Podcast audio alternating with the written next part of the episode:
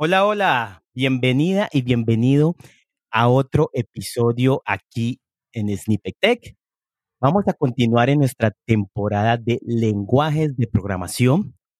Ya hemos hablado de lenguajes como ensamblador, C, C++, Ruby, Python. Y vamos a empezar como con algunos lenguajes que creo que siguen siendo amados, pero antes fueron muy, muy, muy amados.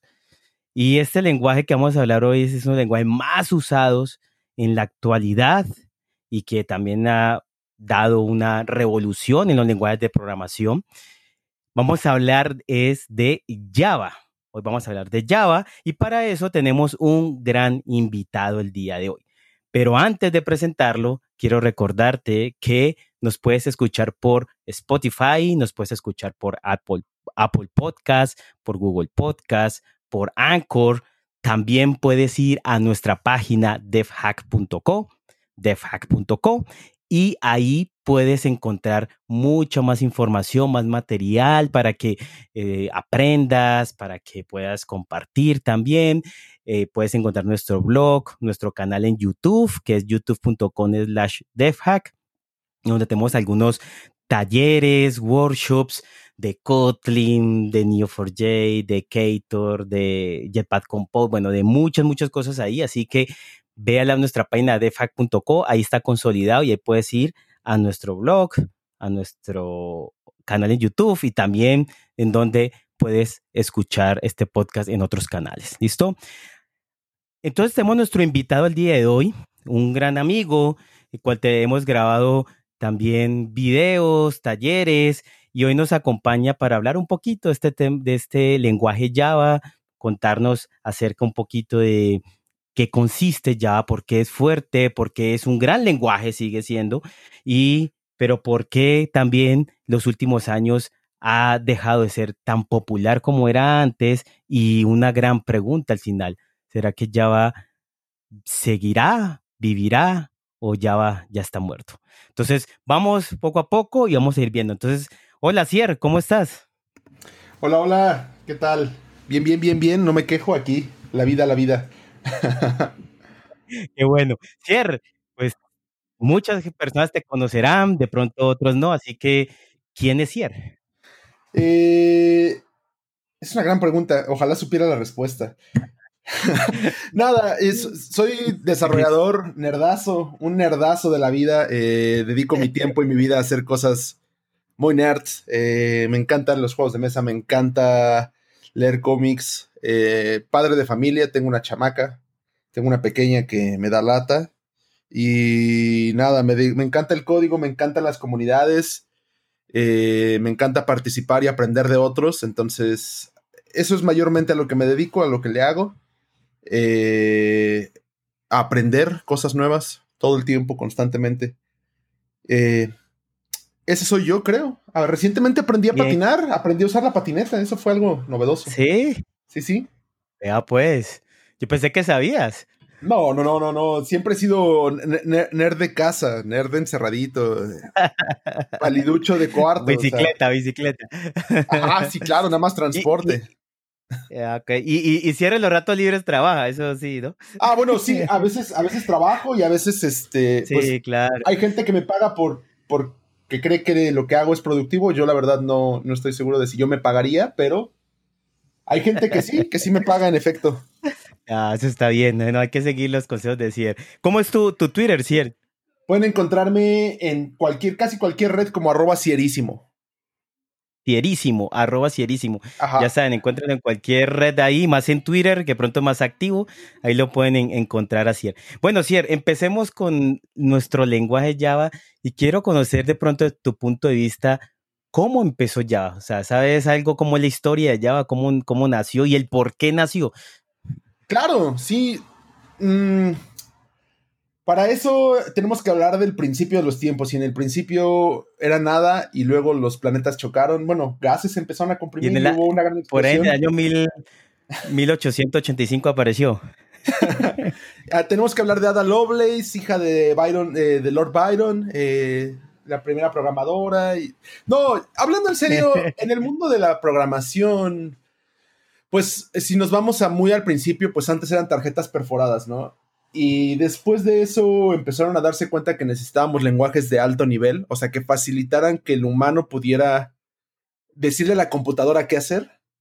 Y por mucho tiempo el reinado estuvo entre lenguajes como por ejemplo Fortran, Pascal, eh, C, C++, y todos tenían como un enfoque muy, muy como dedicado a procesos, dedicado a, a hacer como la chamba por funciones, por así decirlo, a trabajar por funciones, a trabajar por bloques, ¿no? sí, procedimental. Procedimental. Y entonces eh, había una empresa eh, que se llamaba Sun Microsystems y, esta empresa Sun Microsystems tenía un empleado que se llamaba James Gosling. Y pues básicamente lo que ellos vieron es que había algunos lenguajes que habían tratado como que de romper el paradigma, por así plantearlo. Eh, habían buscado el tratar de hacer cosas distintas. Estaba, por ejemplo, Prolog. Si alguna vez han programado en Prolog, es muy distinto a programar en C o en C, incluso al punto de que las variables son muy distintas. Estaba Lisp, por ejemplo. Estaba eh, Pascal, estaba Fortran. Y ahí por ahí estaba Smalltalk. Smalltalk era un lenguaje que estaba muy basado. mucho en otros lenguajes. Sí, sí, sí. Lo que buscaba Smalltalk era como crear, no quiero, no quiero usar esta palabra todavía, así que vamos a tratar de imaginar otra forma, tratar de crear entidades, entidades, eh, tratar de crear datos que se mandaran mensajes entre sí. Eso es lo que buscaba de alguna forma Smalltalk. Eh, buscaba como eso, el mandar, mandar mensajes de un punto a otro, pero que pudieras tener muchas entidades que estuvieran comunicándose entre ellas. Y, y Son Microsystems tenía esta idea de que a lo mejor si lograran tener un, lenguaje que facilitara la creación de estas entidades o que facilitara la creación de datos, sin tener que pelearte con cosas muy, muy de bajo nivel, podrían a lo mejor crear algo que pudiera ejecutarse en más lugares. Eh, por eso es que ellos tenían esta promesa de Java, eh, del, Great Ones Runs Everywhere. Correcto. creo que esa, es la parte más crítica de todo Java. Una vez y ejecútalo en cualquier lugar. Sí, eso que quiere decir, eso que hablaste. Son Microsystems vendían muchos sistemas, o sea, vendían computadoras, vendían sistemas, vendían software, etc. Operativos. Sí, Correcto. Ellos eran dueños de, por ejemplo, de Solaris. Solaris, exacto. Tenían Solaris, entonces eh, Son Microsystems lo que quería era justamente el facilitar que su software pudiera ejecutarse en muchos lados. Por eso, este, pues crearon Java con esa intención, ¿no? Con la intención de decir, escribes una vez y, se puede ejecutar en cualquier lugar. Por eso, esa era una broma o era un algo que no, era una broma, porque en realidad pasaba el punto de... En verdad pasó. Del, sí, de las licuadoras, las licuadoras y los microondas con Java. Sí, yo, yo, yo escuché eso, pero en verdad eso existió. Sí, yo siempre escuché que sí, que podías correr un microondas, pero yo decía, pero ¿cuál micro? ¿Cómo le programo microondas? Sí, sí se podía. Sí, sí hubo, sí hubo dispositivos muy pequeños corriendo, o sea, por ejemplo, calculadoras de estas tipo Texas, de estas calculadoras así muy inteligentes corriendo Java. Por muchos años, por ejemplo, los teléfonos con Java 2ME fueron como la onda, ¿no? Muchísimos teléfonos que tenían Java, Java con jueguitos mínimos y cosas, funcionalidades mínimas, pero tenían Java. Claro. Ahora, quiero, quiero aclarar una cosa ahí que decías de escríbele una vez y ejecútalo en cualquier lugar. Creo que esto fue algo que un parteaguas. rompió, sí, o sea, como que fue algo que, que, que fue eh, algo importante, un componente importante en la historia de ya, porque yo en los episodios pasados les contaba que con C o C++ tú tienes que compilarlo para que pues convierta al lenguaje máquina y correrlo. Pero entonces si, ese programa lo vas, lo vas, a correr en, en, Windows, pues tienes que compilarlo para correrlo. Y tienes que ir a Linux, compilarlo para correrlo. Entonces eso pues de sí o sí pues no es tan portable, por decirlo así. O sea, el programador lo puede hacer, pero más portable es que tú lo compilas, pero nunca más lo vuelvas a compilar, sino que cuando lo llevas a Linux, a Windows, lo que sea, simplemente él va a ejecutarse sin tener que volverlo a compilar, ni, ni hacer comandos, ni nada de ese tipo de cosas. Eso creo que fue el boom ahí de, de, Java y con lo que ellos, sí. pues su bandera y, y su himno y todo, porque y, fue lo que le hizo famoso, ¿no? Sí, sí, si hablamos ahí de dos partes, eh, bueno, hablemos primero de esto, ¿no? Java como tal es un lenguaje.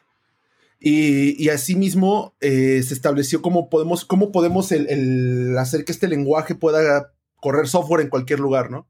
Entonces, eh, la magia y la maravilla que hizo Sun Microsystem fue en aquel entonces, bueno, todavía a la fecha, hay diferentes procesadores, ¿no? Todavía hoy tenemos Intel, AMD, ARM, Entonces en algún punto dijeron, bueno, ¿cómo podemos dejar de lidiar con hablarle a cada procesador y empezar a, hablarle globalmente a los procesadores? Y lo que hicieron directamente la gente de Son fue, ¿sabes qué? Vamos a, a crear algo, un programa que se pueda mover entre procesadores, pero sea un solo programa y que ese programa pueda tomar las instrucciones de Java. Y así fue como crearon dos cosas por separado, ¿no? Crearon el lenguaje, la especificación del lenguaje y crearon la plataforma donde corría el lenguaje. Esa plataforma es la JVM, la JVM, que es la máquina virtual de Java. Básicamente lo que haces es tener un programa ejecutándose en tu computadora que está escuchando las señales de lo que tú escribes en el código. O sea, tú no le hablas directamente a la computadora, le hablas como a un contenedor, un intermediario. Entonces tú le puedes hablar muy vulgarmente al, intermediario y el intermediario se encarga de traducir eso a un alto nivel para la computadora. Y, esa es la gracia, la maravilla de Java, esa es la mayor maravilla de, Java. O sea, olvídate de las clases, olvídate de si tienes sí, estáticos, etcétera. No, no, cerramos este, este podcast. Muchas gracias. Buenas noches, hasta luego. No, no, no. Bueno, sigamos. Sí, no, definitivamente, fue un parteaguas. Eh, a lo largo de la historia de Java se le ha juzgado y se le ha señalado mucho o, se le ha aplaudido mucho por su paradigma, ¿no? Que es un lenguaje de programación que busca el trabajar con objetos, que ahí es donde empezamos con la parte eh, truculenta de esto.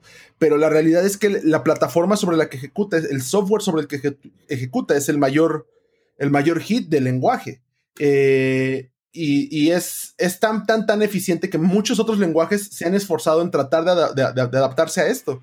Eh, Zoom, todavía Zoom en su momento, dijo, ¿sabes qué? Nuestro software, la, JVM es bueno. Entonces lo hicieron open source, eh, liberaron el código. Eso te iba a preguntar. ¿Quién regula ahorita todo esto de Java? O sea, hay, un, hay una comunidad, hay una empresa. ¿Quién regula todo esto? Hay eh, dos cosas. Sun Microsystems como empresa le empezó a ir un poco mal. Fue adquirida por Oracle, pero antes de ser adquirida, Sun se encargó de hacer algunos ajustes previos para que su software mantuviera como su legado. Entonces, liberaron una máquina virtual, entonces es open source, es y, es software libre también, en adición a la que es eh, open source. Son dos conceptos distintos, ya habrá otro podcast para eso. Este hicieron una especificación y crearon eh, procesos para mejorar el lenguaje. Entonces existe el Java Community Process, donde la comunidad, la misma gente que trabaja en, Java, puede sugerir nuevas cosas. Y entre esos también existen, por ejemplo, los JSRs, que son los CRs. Java Specification Request, que es donde tú puedes pedir como cosas, ¿no? Me gustaría agregar una palabra reservada a Java, me gustaría eh, cambiar la manera en que las variables se manejan, cosas por el estilo. Correcto. Tienen un proceso y una elección a, nivel eh, a nivel comunidad. Y, esto se mete dentro del el software libre de la JVM.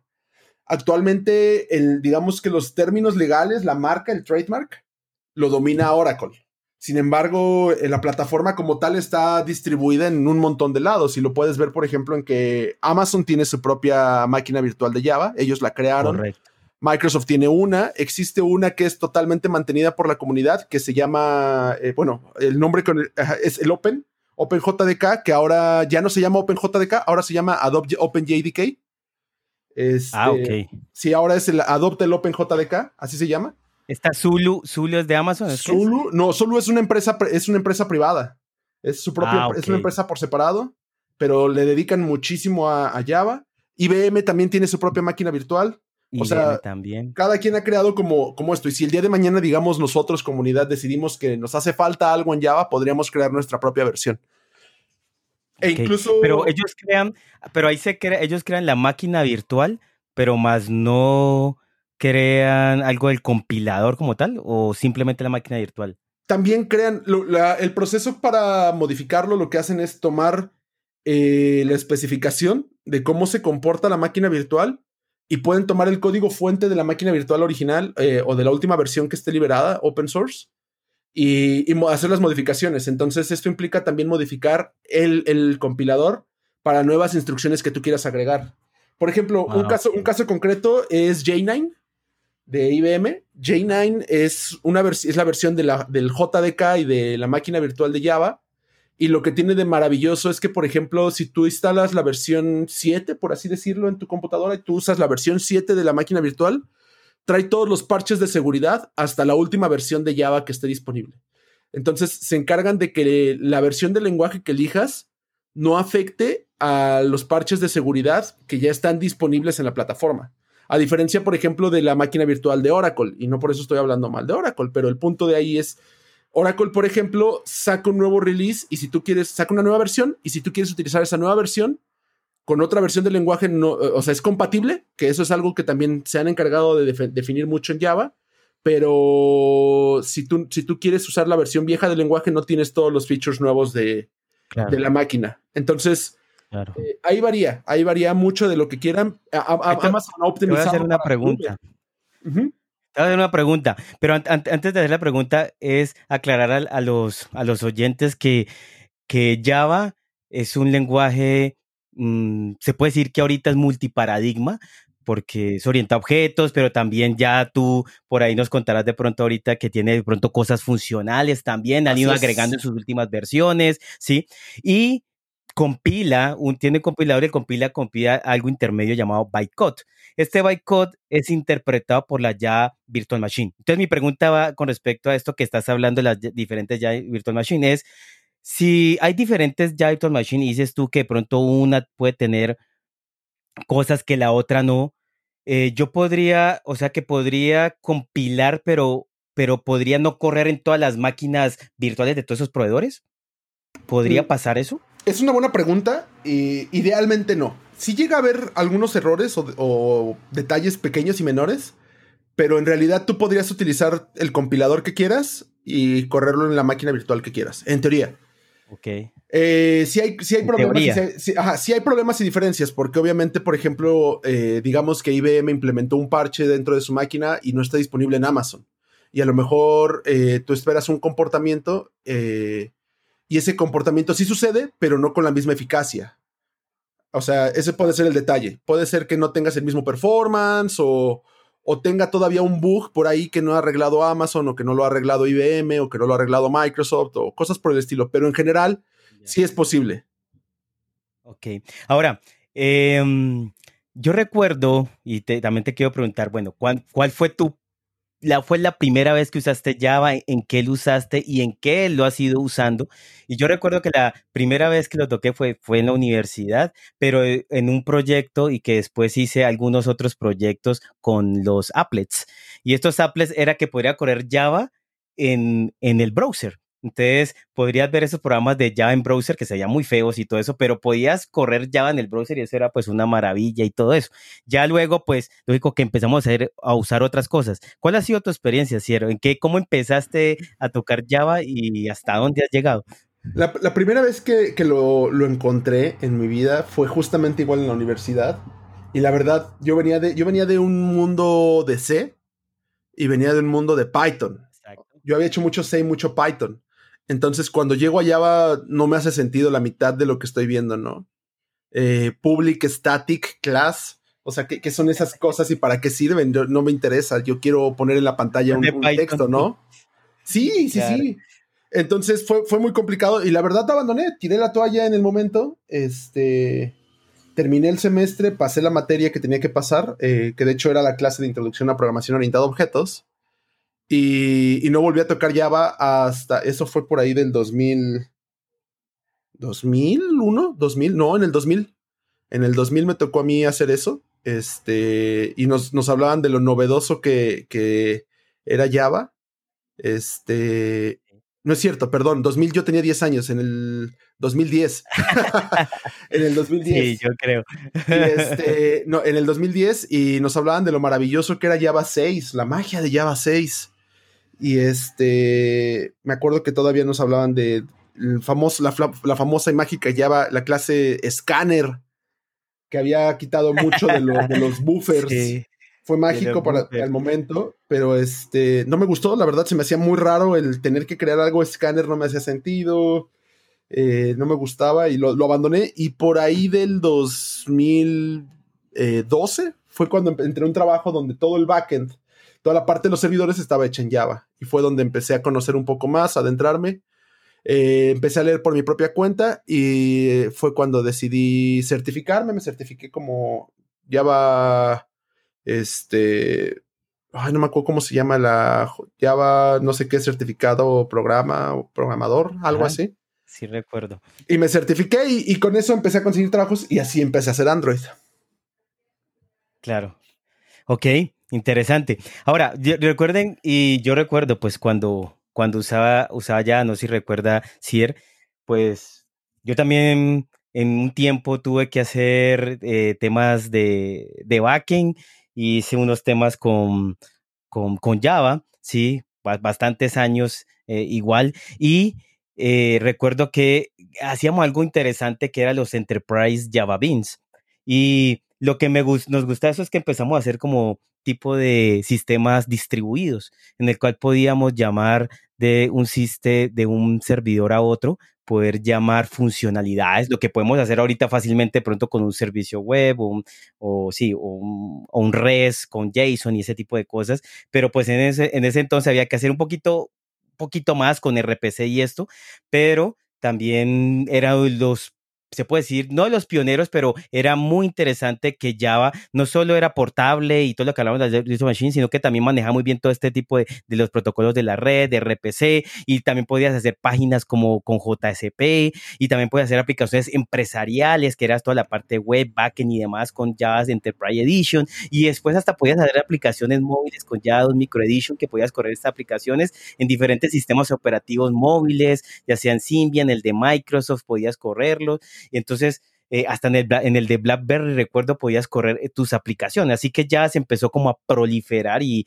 ya empezó a abarcar mucho, mucho mercado. Sí, Entonces, cómo, fue esa, experiencia? ¿En, eh, en, qué, ¿En, qué, te has metido ahí en Java?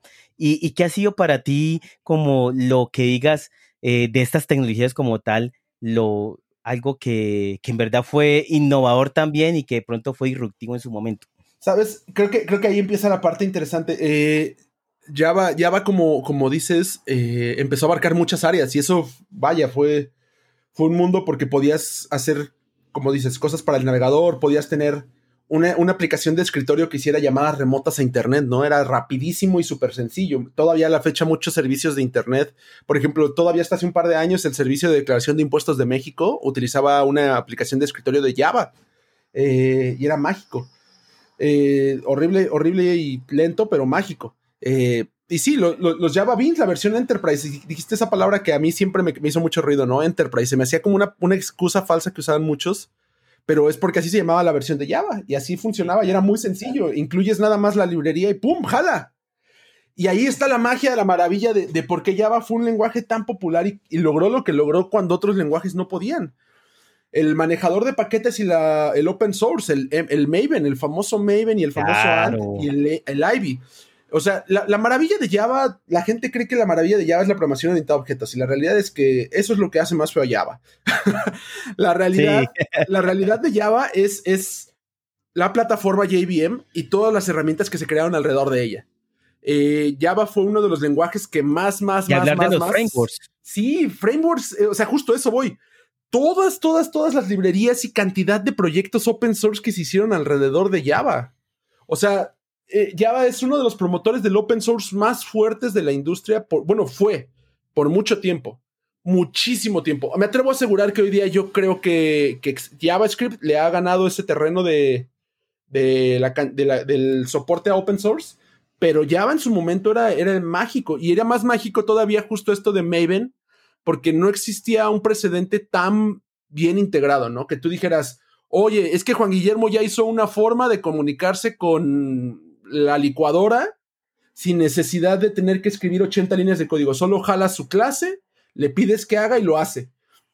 Ah, pues nada más agrégale una línea a este archivo, a este, bueno, no una línea, agrégale un bloque a este archivo, a este XML y se resuelve. Ya tienes las clases de, de Juan Guillermo.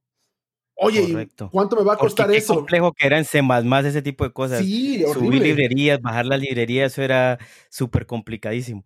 Y aparte, a veces las librerías no estaban disponibles para tu plataforma. Yo las programé en Linux, tú las programaste en Windows, tú estás programando en Windows y no funcionan.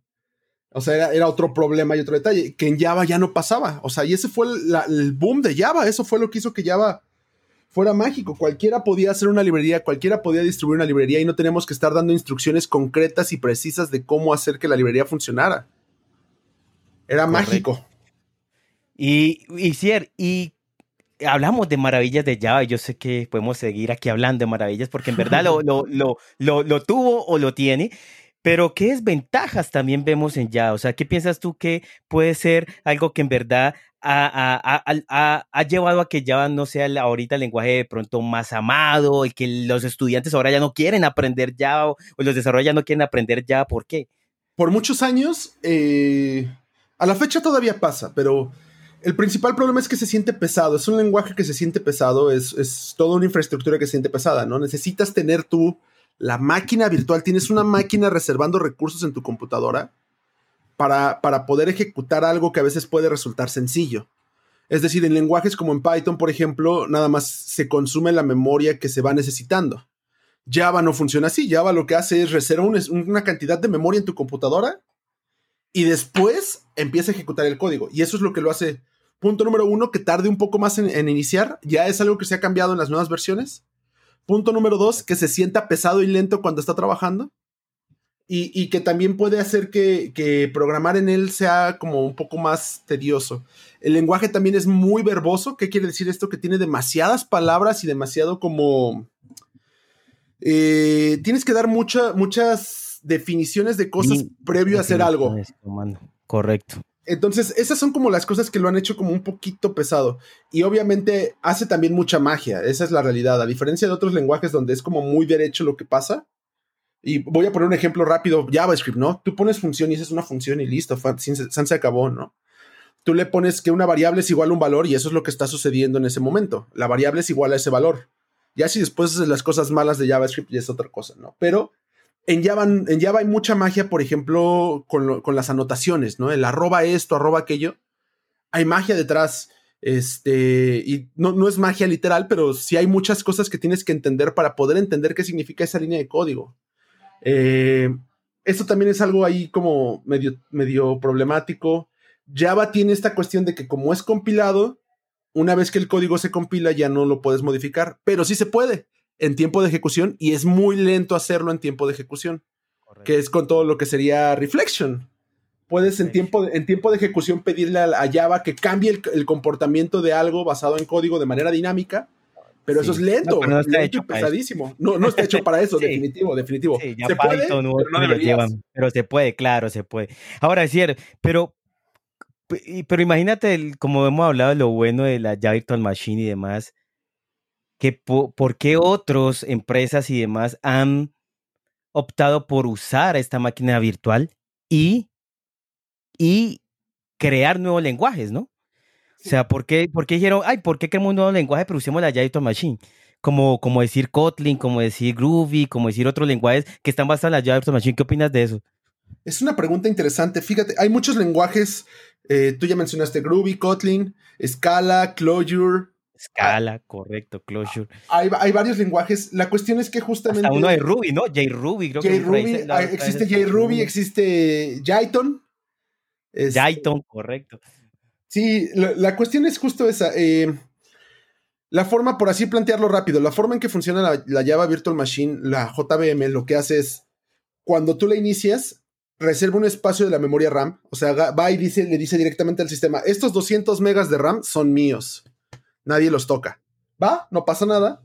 Internamente se encarga de hacer la distribución de esa RAM, se encarga de hacer la administración de lo que va a estar en esa RAM e incluso también de pedir accesos al, disco y etcétera. En otros lenguajes, eh, a veces acceder, por ejemplo, a 200 megas de RAM y hacer uso de ellos puede ser pesado o puede ser incluso casi imposible, ¿no? Por ejemplo, a lo mejor en Node eh, a veces tienes mucho limitante cuanto al consumo de memoria o, a lo mejor en C tienes que hacer mucha eh, punteros, ¿no? Muchísimos punteros para poder tener esa memoria. O en Rust, por ejemplo, que Rust es una chulada de lenguaje, pero también tiene este detalle de variable que uses tiene que tener sentido. Si no tiene sentido, el compilador te dice que no. Y cómo estés moviendo datos, etcétera, tienes que tener cuidado con eso. Y en Java no. En Java es dame memoria, dame memoria, dame memoria, no pasa nada, no pasa nada. Tengo 80 variables y 80 cosas funcionando al mismo tiempo y no pasa nada. Que es donde Java se luce. Bueno, la JVM se luce, ¿no? en, la forma en que puede administrar la memoria, en la que forma en que puede administrar los datos. Y, algo que no hemos mencionado y que vale la pena mencionarlo es, exacto, el garbage collector, que es el pasar y quitar los datos que ya no se estén utilizando de la memoria. Entonces, es más fácil. Fue una maravilla. Sí, fue una, fue una revolución, porque ya no tenías tú que preocuparte por cómo se asignaba la memoria ni por cómo tenías que liberarla. Entonces, eh, justo por eso mismo, como la Java Virtual Machine, la JVM, es open source y es software libre, tiene una especificación en la cual se explica cómo tú creas el código que va a ejecutar en esa máquina. Entonces, para, para muchos ha sido más fácil encargarse de crear un lenguaje que ofrezca mayor flexibilidad en algunas cosas, pero que se apegue a esta especificación y que permita poder ejecutar ese, ese código que está adaptado en la máquina virtual. Y de esa forma ya no tienen que preocuparse, número uno, por ejemplo, por el crear objetos. Número dos, ya no tienen que preocuparse por el limpiar objetos, porque eso ya está automatizado en la máquina virtual. ya está. Y entonces con eso, pues dice, dice Juan Guillermo, ¿sabes qué? A mí no me gusta ponerle a, las funciones function, le, me gusta ponerles F nada más. Pues creo mi lenguaje. Y coma. ajá, los puntos y comas no me sirven. Este, tampoco me gustan las llaves, los open brace, el close brace no me gusta. Y me gusta que los arreglos eh, nada más una, una sola dimensión, ¿no? Entonces, Juan Guillermo crea su propio lenguaje y se encarga de nada más que él tener un compilador que pueda traducir ese lenguaje que él creó a la especificación de las, del bytecode que va a ejecutarse en la máquina de Java. Y con eso ya se quita del problema de entender totalmente toda la estructura de un, compilador, digo, de un procesador, o quitarse todo el problema de entender cómo funciona la asignación de memoria, se lo quita, porque ya, ya, tiene una especificación simple y sencilla de cómo crear bytecode que va a ejecutar en cualquier sistema. No importa si es un Linux, no importa si es una Mac, no importa si es un teléfono, no importa dónde sea, va a correr. Esa es la, maravilla que ha hecho y porque, por la razón por la cual muchos siguen, siguen eh, optando por la plataforma. E incluso han salido alternativas. Por ejemplo, hoy por hoy está pegando muy fuerte este mundo del GraalVM, que ofrece la misma, la misma iniciativa que la JVM, pero la ofrece para cualquier lenguaje. Y también optimizada y demás. Sí, sí. Bueno, y, y Cier, para ir cerrando este episodio, eh, la pregunta que están esperando todos y que es una pregunta también eh, un poco comprometedora, pero también interesante, es, ¿Java ha muerto? ¿Java eh, morirá? ¿O qué pasará con Java? Y recordando que Java ya está en su versión, no sé si está en la versión 15, ¿qué versión? Sí, como 15 creo 15 que es la última estable. Entonces, correcto, la última estable. ¿Qué está pasando con Java? ¿Qué va a pasar con Java? ¿Qué, crees tú? Porque no somos adivinos ni nada de eso. a Java lo mató Kotlin. Nos vemos la próxima. Bye. No, este. no, Java, Java sigue siendo una, plataforma muy fuerte. Eh, sigue siendo un lenguaje muy fuerte y, y muy, muy utilizado. O sea, altamente utilizado las empresas las más grandes, o sea, podemos hablar de, Netflix, hablar de Amazon, hablar de Google, hablar de Uber, Google, Uber, Airbnb, hablar de, Microsoft. Tienen muchísimo, muchísimo Java y, siguen haciendo muchísimo Java y van a seguir haciendo muchísimo Java. Muchísimas consultoras en las que he trabajado. Eh, me tocó trabajar con clientes muy grandes, bancos, hoteles, este, e-commerce eh, hoy por hoy, por ejemplo, también las fintechs, la, famosa palabra fintech, por ejemplo, Newbank es conocidísimo por utilizar Clojure, que aunque no es Java como tal, ellos utilizan Clojure corriendo sobre la JVM. Ah, y, siguen trabajando para adaptar justamente el lenguaje a que siga funcionando por detrás con eso. O sea, hay muchísimas empresas.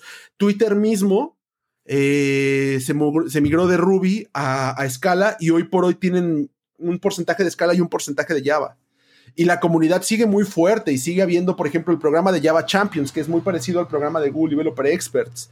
Eh, las JSRs, que son las Java Specification Request, eh, para mejorar el lenguaje, siguen activas y ahora hay un, proceso de release de cada seis meses. Cada seis meses está saliendo una nueva versión de Java y justo como lo mencionabas, la última es la 15 y están tratando de adaptar el lenguaje que sea más moderno. En la versión 8 que salió en el 2014, metieron lo de... Yo me quedé en la 8 y en la... Ah, yo me quedé en la 10, en la 10. Sí, sí, sí. En la 8 metieron, por ejemplo, el sistema de, de programación funcional para poder tener lambda functions, para poder tener predicates, para tener functor, bifunctor, eh, consumer, supplier, filtros, filtros mapas, eh, reducers, etc. En la versión 9 metieron un sistema de módulos para poder hacer todavía más atómico el proceso y eso ayudó muchísimo también a, la carga dinámica de, de, código y a que sea más sencillo arrancar la máquina virtual. En la versión 11 metieron un montón de cambios de seguridad y todo y empezaron con la parte de inferencia de tipos. Y ahorita en la versión 15, la verdad es que ya no sé, eh, no, no, sé qué hay en la 15, pero en la 14 empezaron con esta parte, todavía no, creo que en la 15 ya está lo de record syntax, que es para poder crear lo que antes era crear una clase que solo almacenara datos, ahora ya existe directamente una clase que sería el equivalente al data ah, class de, de Kotlin, por ejemplo, Correcto. Eh, ahora existe Record, ¿no? Que lo que hace es justamente eso. El Define es una clase que sirve únicamente para, para almacenar datos. No tiene ninguna lógica, solo almacena datos. Es un contenedor, es una estructura. Este, Un struct. Es eso, justamente. Ya está disponible. El la, la, la plataforma, la JVM, está en constante evolución. Cada tanto salen parches para las versiones viejas, para las versiones nuevas. Y este entonces, ¿por qué se, se, se ha ido ha sido... ¿Por qué dicen que, que, va a morir o que está muerto o eso? ¿Por qué, ¿Por qué dicen ese tipo de cosas? ¿Será por el mundo Android o, qué? No, yo creo que, yo creo que es, es, algo que la gente espera y de lo que siempre va a hablar, ¿no? Hay, hay lenguajes más sencillos de, de aprender eh, o la, la, base. Está Python, JavaScript, son muy sencillos. La realidad es que aprenderlos inicialmente son muy sencillos. Eh, aprender, por ejemplo, otro que me venga a la mente, bueno, esos son los como más sencillos que se me vienen a la mente. Ruby es otro también lenguaje relativamente sencillo de aprender. Eh, son sencillos de iniciar en ellos. Java no es un lenguaje sencillo para iniciar. Esa es la realidad y es la, es la verdad. No, no estoy diciendo que sea malo ni que sea bueno, solo no es sencillo empezar con él. Hay muchos conceptos previos o muchas cosas que tienes que aprender antes de poder hacer algo que ya esté corriendo y ejecutándose. Y eso ha complicado mucho su adopción a veces en, en gente nueva también el crecimiento de la web es otro, es otro punto muy marcado. O sea, el hecho es de que ahora todo el mundo tiene una página web y todo el mundo quiere hacer una página web. Incluso cuando haces una app, muchas veces es, ok, ya tenemos una app, hay que hacer la página web de la app. Y, y eso también ha impulsado muchísimo el mundo web, JavaScript este, HTML con JavaScript y CSS. Se ha convertido Java en como que solo backend, porque antes Java pues, podría ser uno páginas y demás, pero por ahorita ya se limitaba a solo backend. Exacto, Java, Java lo, lo, han delegado mucho como al trabajo forzoso, cuando necesitas concurrencia muy extrema o cosas muy pesadas, que tengas como certeza de que van a estar como mantenidas y sin caerse y que no le va a doler aventarle eh, millones y millones y millones de peticiones que también puedes hacerlo con otros lenguajes, pero con Java es como lo tienes casi casi gratis por solamente estar usando Java. Eso, eso es como la razón de por qué ha, caído, sí. Claro, o sea que en conclusión es que no está muerto ni nada de ellos porque se siguen haciendo cosas, hay muchos sistemas, muchas empresas que lo usan y todo demás, pero que la adopción sí ha mermado porque aprender con respecto o comparándolo con otros lenguajes, pues se hace más complejo su adopción y demás, pero en verdad ya no es que esté muerto. Hay que esperar a ver en sus nuevas versiones y cada vez que va evolucionando, que tome lo mejor de pronto otros lenguajes y sea más fácil de adoptar y puede que ya vuelva y retome su, su, que sea usado y demás, ¿no? Sí, justamente. justamente. Quiero, nada más, quiero, quiero agregar ahí algo, eh, nada más como una parte también interesante de esto es, mucha gente cree que ya está muerto porque históricamente hemos, eh, la gente le tenía miedo a actualizar Java. Pasaba mucho tiempo antes de que hicieran alguna actualización o pasaba mucho tiempo antes de que la gente adoptara la nueva versión de Java. Y, eso lo vemos en, muchos sistemas que todavía están utilizando Java 7 y Java 8. Que incluso sistemas con Java 6, que son lenguajes de 6 es en el 2006, la 7 salió en el 2011 y la 8 salió en el 2014. O sea, hace 7 años, cuando, cuando ya está nuevas versiones, ¿no? La 15 está ahorita, hoy por hoy es la, última estable, pero la gente, muchos, muchos sistemas, muchas empresas no quieren actualizarse. Y ese es otro problema que le ha afectado muchísimo a Java en su adopción, que justamente no, mucha gente lo ve todavía como algo viejo, como algo antiguo, y eso también le ha afectado muchísimo. Y el lenguaje pues sigue siendo muy verboso y eso también afecta a su adopción. Pero sí, muchos, como dices, le han ganado mercado, le han ganado otros aspectos que, donde hay mejor desempeño, no hay, no hay, que, no hay que mentirlo. JavaScript ha tenido mejor desempeño, por ejemplo, en web. Porque para eso está diseñado. Correcto, sí, y ya hay nuevos lenguajes y es a partir de los lenguajes, nuevos frameworks que han permitido ser más productivo, que también maneja mejor la concurrencia, que maneja mejor el rendimiento, así que ya hay más competencia, por decirlo así, y pues es difícil competir entre todo eso, y yo creo que en más, de, más que competir, lo que quiero también dejarles en estos episodios es que de pronto los lenguajes pueden ser para un caso Mm, específico para un proyecto específico. A veces somos a, fans, somos fanáticos de un lenguaje o amábamos un lenguaje y queremos con eso resolver todo, pero pues a veces no es posible. Entonces lo que quiero dejarle en estos episodios es, miren, escuchen qué tiene cada lenguaje, en qué es bueno, en qué es malo, ¿sí? Pues se puede usar para esto, para lo otro, y así usted tome las mejores decisiones en sus proyectos. Cierto. Para cerrar, quiero que le dejes a la comunidad eh, algún mensaje, eh, una conclusión acerca de este lenguaje o acerca de la programación en general? Java, Java es un lenguaje difícil y, eh, de, arrancar, pero no es la mejor solución. Es una gran solución, no es la mejor. La mejor solución siempre va a ser la que resuelva el problema de la mejor manera. Y eso va a variar. Va a variar en cada situación y en cada problema no, no va a ser tan fácil comerse una sopa con un tenedor como lo sería con una cuchara. Y no va a ser tan fácil cortar la carne con una cuchara como lo sería con un cuchillo. Entonces, para cada problema, la herramienta adecuada y apropiada. Exacto. Gracias, gracias, Cier. Gracias por estar con nosotros aquí en este episodio. Vamos a tener a Cier en otro episodio para hablar de Kotlin, así que Uf, eh, mi mero que vamos a hablar. Eso va a estar bueno también. Y también vamos a ver si para todos los lenguajes de la Java Virtual Machine podemos debatirlos y, y hacer episodio aquí. Entonces, vamos a, a, seguir hablando de esto, pero por ahora este episodio de Java ya hemos concluido. Espero les haya gustado, espero les haya servido mucho. Recuerden compartirlo, recuerden darle like y gracias por escucharnos. Gracias, Cier, por estar acá. Muchas gracias y nos vemos en otra oportunidad. Hasta luego, Juan. Gracias por invitarme. Saludos a todos. Chao, chao.